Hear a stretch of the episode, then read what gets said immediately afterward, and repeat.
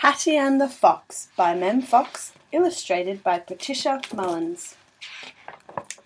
Hattie was a big black hen. One morning she looked up and said, Goodness gracious me, I can see a nose in the bushes. Good grief, said the goose. Well, well, said the pig. Who cares, said the sheep. So what, said the horse. What next, said the cow.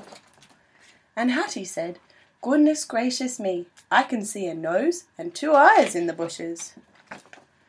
Good grief, said the goose. Well, well, said the pig. Who cares, said the sheep. So what, said the horse. What next, said the cow. And Hattie said, Goodness gracious me, I can see a nose, two eyes, and two ears in the bushes.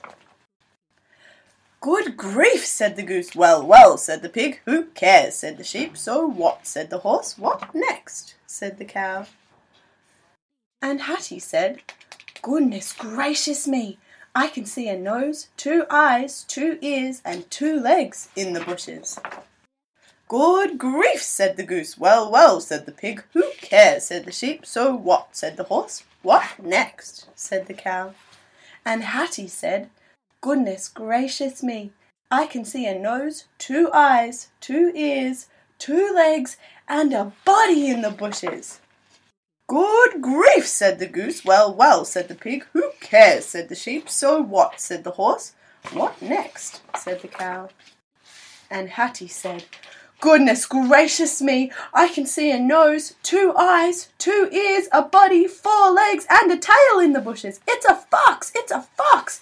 And she flew very quickly into a nearby tree. Oh no, said the goose. Dear me, said the pig. Oh dear, said the sheep. Oh help, said the horse. But the cow said, Moo! so loudly that the fox was frightened and ran away. And they were all so surprised that none of them said anything for a very long time.